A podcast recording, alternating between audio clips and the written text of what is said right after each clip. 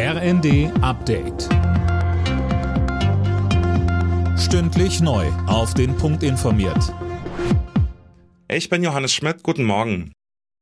Erwartbar, aber ungerechtfertigt. So reagiert Außenministerin Baerbock auf die Ausweisung von 40 deutschen Diplomaten aus Russland.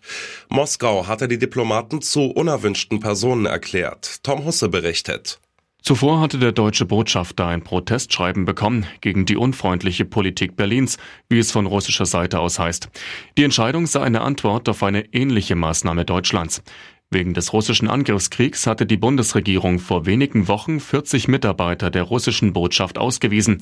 Auch andere europäische Länder hatten solche Schritte bereits eingeleitet. Der Druck innerhalb der SPD auf Ex-Bundeskanzler Schröder wird immer größer.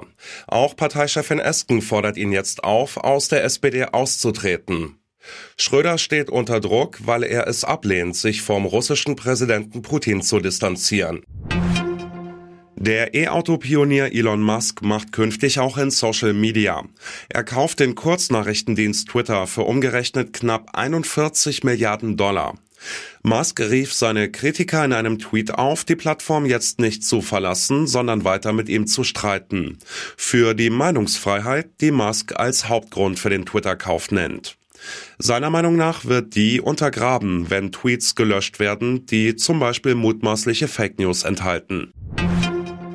Die älteste Frau der Welt ist gestorben. Kane Tanaka aus Japan wurde 119 Jahre alt. Sie stand bereits seit 2019 als Rekordhalterin im Guinness-Buch.